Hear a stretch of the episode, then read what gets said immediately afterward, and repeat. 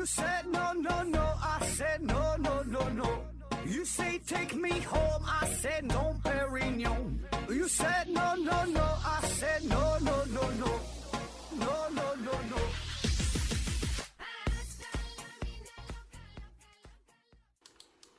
拼命探索不求果，欢迎您收听思考盒子。本节目由喜马拉雅平台独家播出。当钉钉遇到通义千问，会给咱们带来哪些惊喜呢？这钉钉啊啊，这就不用过多介绍了。相信每一位打工人呐，每天都会接触到钉钉。那么通义千问又是什么呢？其实一句话介绍啊，这通义千问就是相当于阿里的 GPT 啊。这一阵子 GPT 呀火的那是不要不要的啊，已经是深深地影响到了，甚至说是改变了啊我们的工作和生活。那这通义千问啊，它呢就是阿里旗下的一款超大规模的语言模型，具备呢多轮对话、文案创作、逻辑推理、多模态理解、多语言支持啊等等吧，很多很多的功能啊。所以呢，它的定位啊，绝不仅仅是一个 AI 智能聊天工具这么简单啊，或者说聊天啊，只是它的一小部分功能而已。它呢，更是一套非常强大的啊，完整的大模型体系。那其实，在很久以前呢，阿里呢就已经进行了通义千问的规划。比如说啊，早在二零零九年的时候，阿里呢就成立了阿里云啊，开始呢布局云计算。因为云计算呐，必然是呃人工智能的一个基础。后来呢，阿里云开始推出 AI 产品啊，比如说有语音识别呀、图像识别呀、呃动画识别等等吧啊。那在二零一七年十月份的时候，阿里达摩院呢是正式成立哈。那听这名就很厉害是吧？达摩院啊。二零二一年呢，达摩院是实现了国内首个超百亿参数的多模态大模型啊，M 六，以及呢被称为中文版 GPT 三的预训练大模型 Plus 啊。不过呢，在当时可能外界对这些事儿呢也并不是特别关注啊。那在今年的四月十一号，就是前两天的事儿嘛，在阿里云的峰会上，阿里云智能首席技术官周敬仁啊。呃，他是正式宣布哈，推出大语言模型通义千问。所以呢，这一路走来，其实不管有没有之前的 Chat GPT 的出现嘛，这阿里呢，它也都是一直致力于通义千问啊。但是不得不说，这个 Chat GPT 的出现也是倒逼着阿里，让它加速了这项工作的进程啊。这通义千问是吧？终于咱们呃见面了。那说说这个通义千问哈，把它嵌入到钉钉之后，会给咱们的工作哈带来哪些便利呢？啊，咱可以举几个非常现实的例子。第一个，它呢可以自动生成聊天摘要啊，这什么意思？就当咱们新进入到一个群当中的时候，一看这个群啊，聊天信息一百多条，看了老半天，然后呢也 get 不到这聊天的重点是啥，呃，你一言我一语的。呃，特别是咱们还会有很多群，是吧？它不是一个群，呃，咱也不可能二十四小时盯着这个群看。然后呢，也可能有一些无用的信息，你是非常零散的信息。那我们通常的感觉就是爬楼的工作好累呀，是吧？哎，但是呢，这些信息呢，你不看又不行，因为你怕漏掉一些非常与你有关的呃重要的内容。哎，那此时哈就可以利用通义千问，自动生成聊天摘要。啊，利用这个功能，就是在短时间之内哈，可以整理出这份聊天的重要信息，提取出来，解决了这种太长不看的困扰啊，呃，也就实现了沟通的这种高效化啊。第二个功能呢是新闻档的辅助创作啊，比如说让你策划某一项活动，那你真正操作起来，诶，会面对很多现实的问题啊，比如说让你想这个活动的口号，你想了半天，头想的挺大。也想不到特别好的啊，特别有创意的、有内涵的啊，嗯，基本都是从网上抄来抄去啊。再比如说这个活动的内容，呃，整理起来感觉就是很麻烦、很繁琐，呃，往往呢还会顾此失彼、照顾不周。再比如啊，你创立这个文案的时候需要加上活动的配图，哎，那你就得一张一张去找，是吧？但是找来的配图呢，色彩呀、风格啊，可能又不是特别匹配。那这个时候也可以利用啊，通义千问，就直接输入你的要求，然后一键自动生成，啊，都是这些非常个性化的内容，可以应用到很多的场景之中啊，特别适合于各类项目啊、各类活动的策划。第三个功能，自动生成会议纪要，哎，这个是我个人特别喜欢的啊。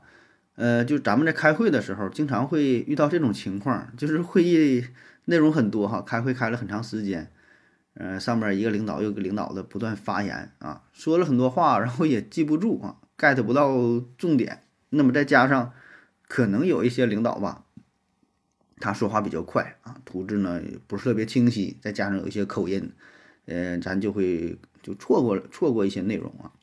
那么同意前问呢，它就可以在会议的过程当中自动生成字幕，哎，这就非常方便。然后还能提取出会议摘要，就是总结每一个发言人他的这个发言重点是啥。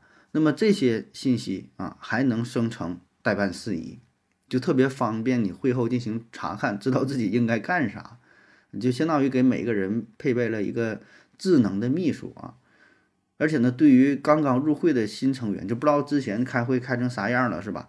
哎，他进来之后啊，大致看一下啊，之前内容总结出来的东西，就能快速的了解之前的发言发言信息啊，就很方便。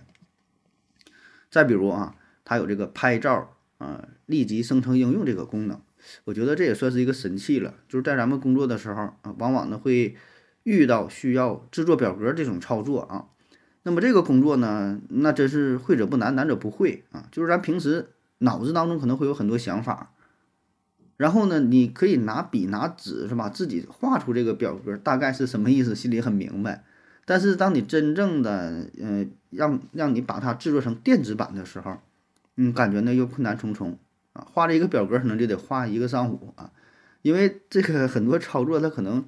并不是特别人性化的啊，你现学呢也来不及啊。那么这个通义千问它就有这种功能，就是针对于手写的表格，它能自动生成电子版，嗯，而且呢还能补充缺失的信息啊。所以你就会发现哈，呃，这通义千问啊，它不仅仅是咱们通常理解的说 GPT 的这个功能，就是简单的帮你回答问题呀，写个工作总结什么。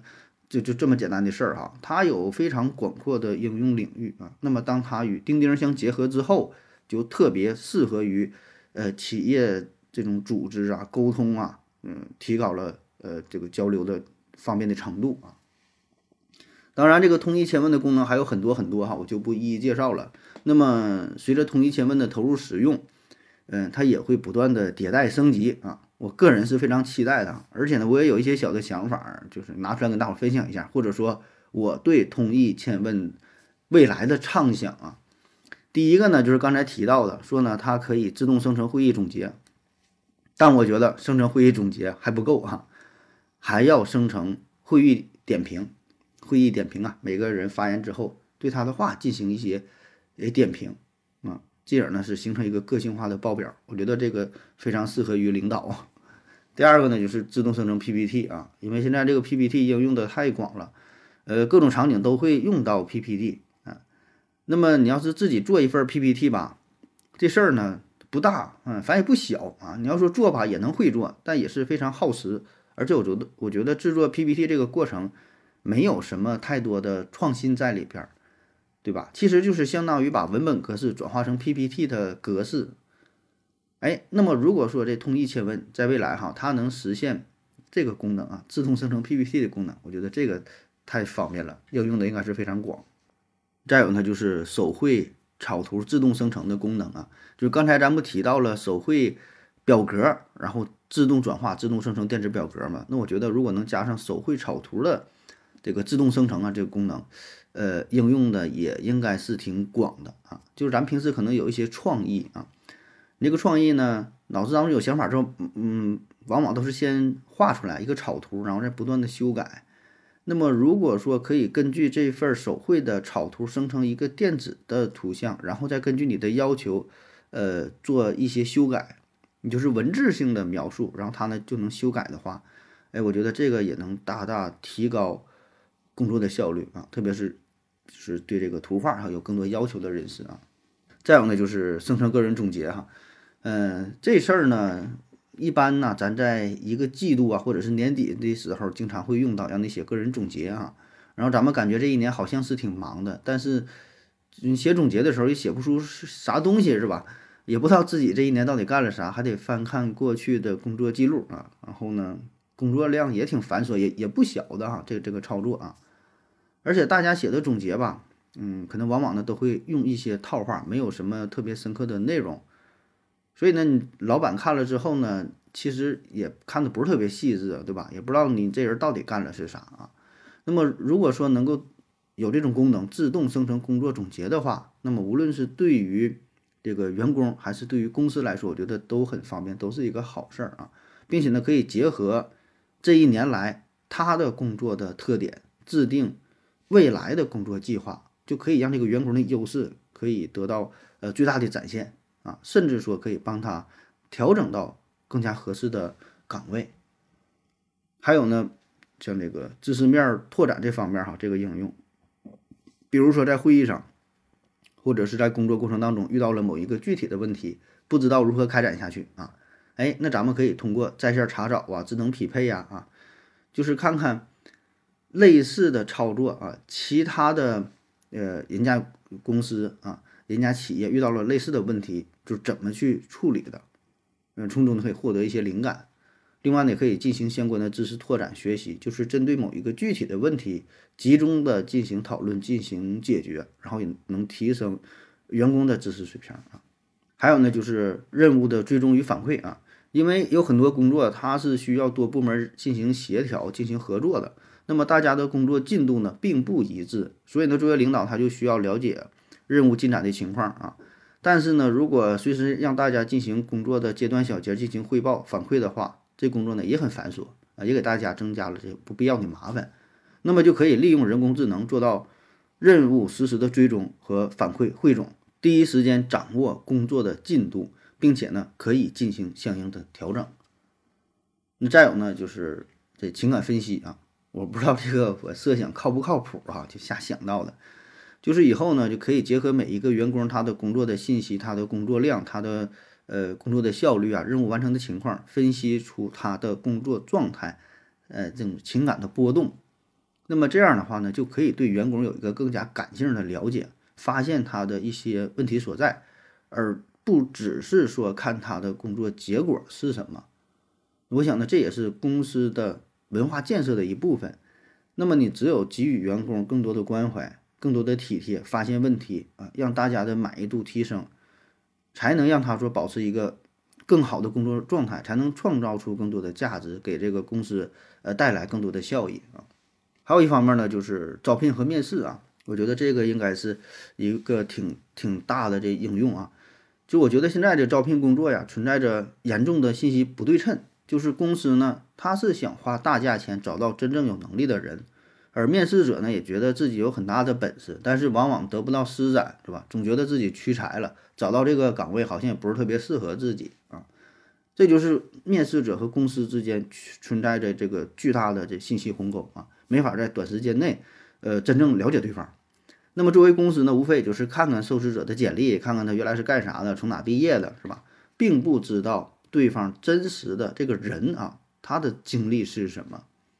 那么受试者呢，也只能是从网上查看一下公司的相关的介绍啊，这公司是五百强啊，这公司有多少个员工啊，大概是一个什么岗位？